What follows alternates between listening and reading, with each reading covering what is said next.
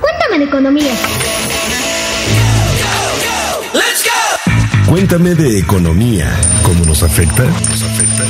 Esto es Cuéntame de economía. con Cristóbal Martínez Riojas. La Revolución Mexicana se llevó muchos Méxicos y trajo otros. Entre lo que nos dejó está el antecedente de la institución que nos regresó la confianza en el uso de los billetes que esa lucha armada erosionó. Tras la Revolución, en la Constitución de 1917 se puso la semilla de lo que ocho años más tarde sería el Banco de México, que hace tus billetes y cuida que el valor de tu dinero se conserve. Escucha por qué la Revolución Mexicana fue clave para que ahora podamos confiar en los billetes que metemos en nuestras carteras y cómo fue que nos dejó un banco central, clave para la economía de nuestros días. Oye Cristóbal, cuéntame de economía. La nota de la semana en Reflector Económico. ¿Qué crees que nos dejó la Revolución Mexicana y que aún contamos con eso a 109 años de su inicio? Hay muchas cosas. Habrá quien responda que nos dejó un fin de semana largo para descansar, si tus labores te lo permiten, o comprar, si eres de los que están aprovechando el buen fin. Hasta quienes responderían que nos dejó las bases del México que vivimos hoy. Pero hay algo tan cercano como a tu bolsillo y que usas todos los días, en especial en las compras del buen fin. Nos dejó billetes confiables. Si a la independencia le debemos la existencia de los billetes en México, a la revolución le debemos la confianza que hoy le tenemos a esos billetes para comprar y pagar tus pantallas o los asadores, etcétera, etcétera. Pues en la Constitución de 1917 se consagró la existencia de un banco central bajo el nombre de Banco Único de Emisión, que emitiera los billetes que circularían en el país, lo que ahora es Banco de México. Entonces, la Revolución Mexicana nos dejó el antecedente para que hoy exista Banco de México, que hace los billetes, pues tras la desconfianza en ellos y las monedas que hubo durante la lucha armada, en la Carta Magna de 1917 se escribió en el artículo 28 la creación y características que debía tener el Banco Único de Emisión. Los constituyentes reunidos allá en Querétaro optaron porque la emisión de billetes sería facultad exclusiva de un banco que estaría bajo control gubernamental. Pero ¿por qué se decidió eso? Porque durante la Revolución Mexicana el sistema bancario que se había construido durante el porfiriato quedó destruido, devastado, como nosotros, tras una noche de copas, una noche loca, como dice la rola. Y muy pocos o casi nadie confiaban en los billetes y monedas que circulaban en esa época. Era un caos. La confianza en los billetes y monedas alcanzada en el mandato de Porfirio Díaz se esfumó. Desde principios del siglo XIX, con el comienzo de la vida independiente de México, hubo inestabilidad y anarquía monetaria. Reinaba un sistema de pluralidad de bancos de emisión. O sea, muchos emitían billetes o nadie confiaba en ellos, etc. Inestabilidad y anarquía. Lo que pasó en 1917 tras la revolución fue un momento y una decisión histórica que vive hasta nuestros días. México tendría en su constitución la orden de crear un banco emisor único de billetes. Antes hubo intentos de tener un banco central, pero no cuajaron. En 1822, durante el imperio de Agustín de Iturbide, se presentó, sin éxito, un proyecto para crear una institución con la facultad de emitir los billetes, que se denominaría Gran Banco del Imperio Mexicano.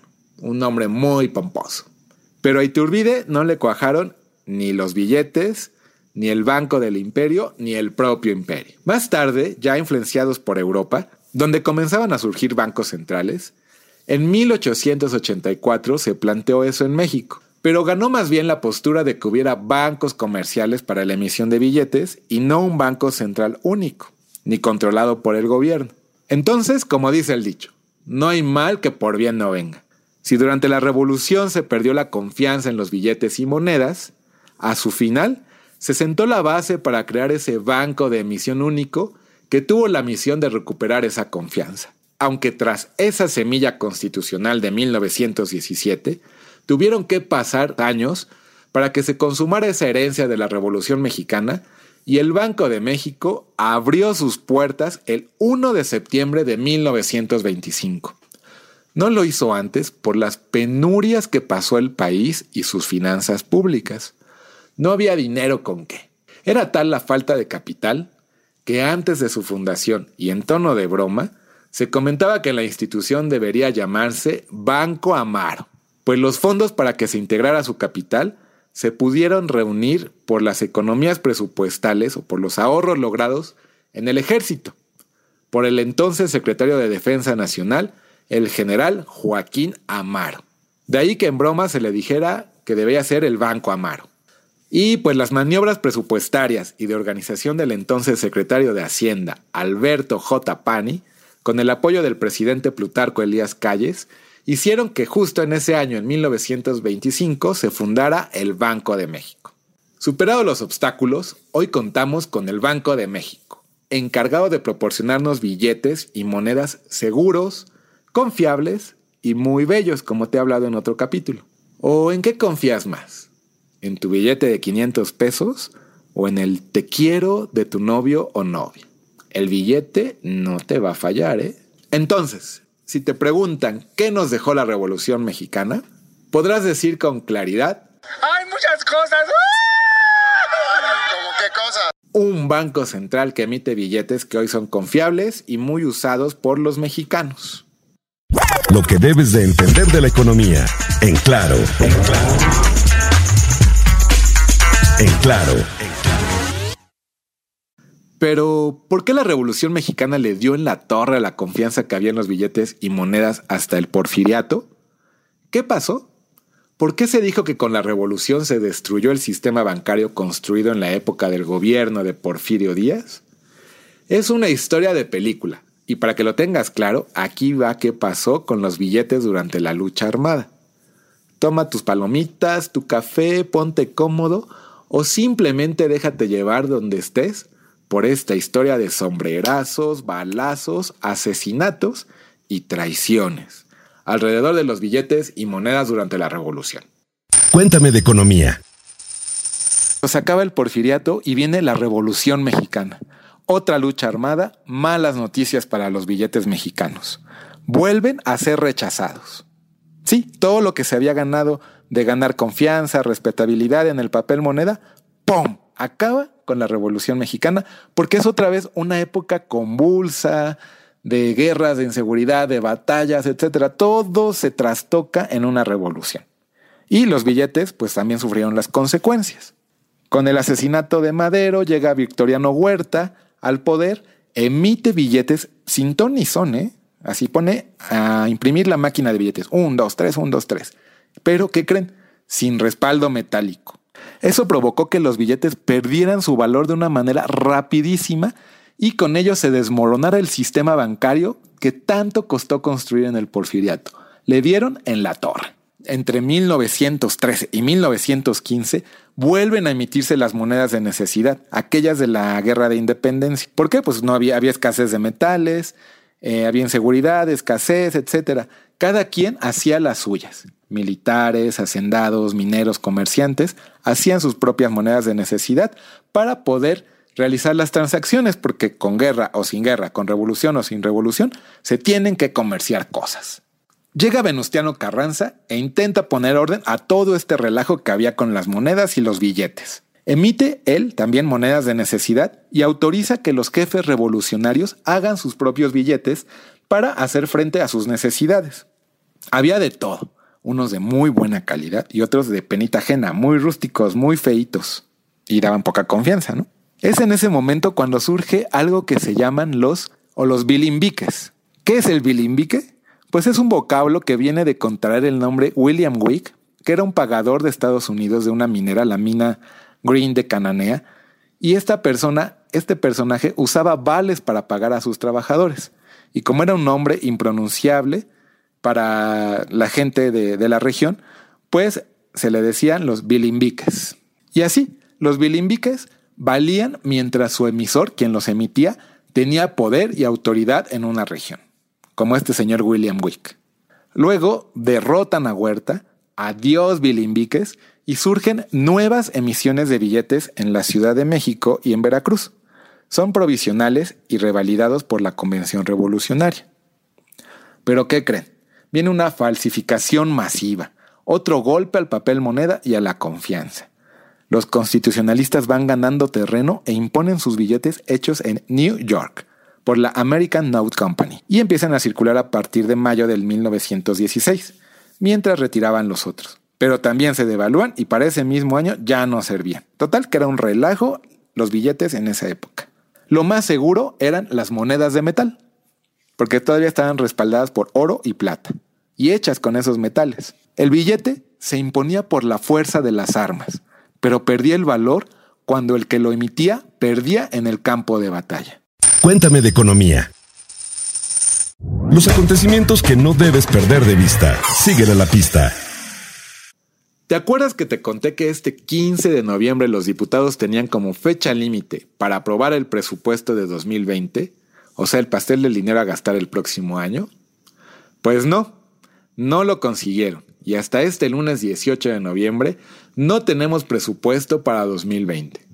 Si todo sale conforme lo planeado por los legisladores, será hasta el 20 de noviembre. Sí, en plena celebración por la Revolución Mexicana, con cientos de caballos por las calles de la Ciudad de México, como dijo López Obrador, que se discuta y vote en el Pleno de San Lázaro. Si los protestantes alrededor los dejan pasar, la iniciativa del presupuesto enviada por Hacienda. ¿Pero qué pasó? ¿Cómo llegamos hasta aquí? Pues por primera vez en 15 años, la Cámara de Diputados podría incumplir el plazo constitucional para la aprobación del presupuesto de egresos de la Federación. Y es que la reforma al artículo 74 constitucional, ocurrida ya en 2004, obligó a los diputados a aprobar el presupuesto a más tardar el 15 de noviembre. Acabó el viernes 15 y no hubo presupuesto. La mesa directiva convocó al Pleno hasta el 20 de noviembre para discutir y en su caso aprobar el presupuesto, debido a que previamente los diputados no han logrado acuerdos con grupos campesinos que bloqueaban los accesos a la Cámara en demanda de más fondos federales. Pero calma, el reloj legislativo no es como el tuyo o el mío. Aunque en el tiempo de los mortales como tú y yo, el 15 de noviembre ya pasó y no hubo presupuesto, en el tiempo legislativo no es así. Resulta que la sesión del próximo 20 de noviembre será en tiempos legislativos la sesión del 6 de noviembre, que se quedó en receso, por lo que no concluyó.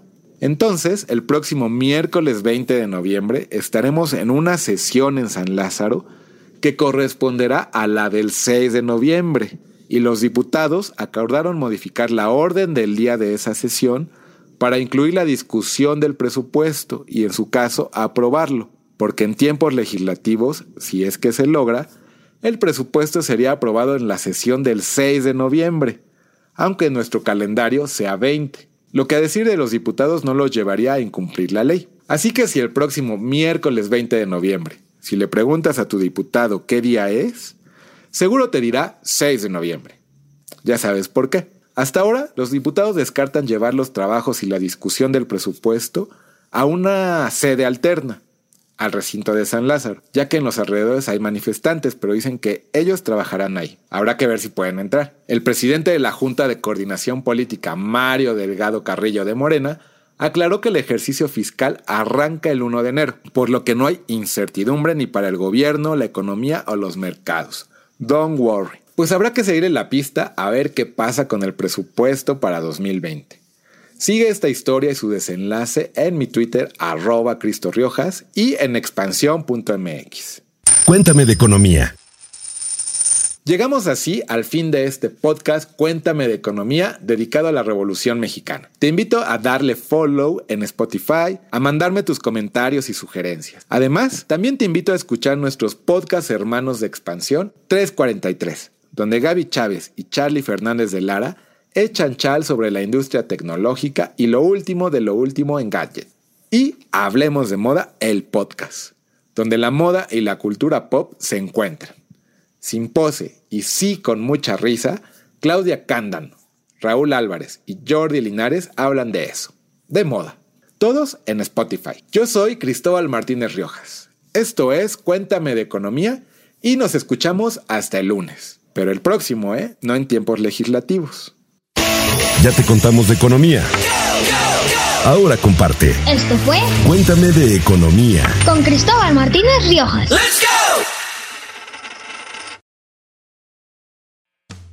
Bienvenidos a la Revolución de la Riqueza, el podcast en donde aprenderás que crear riqueza no es magia negra, crear riqueza es una ciencia.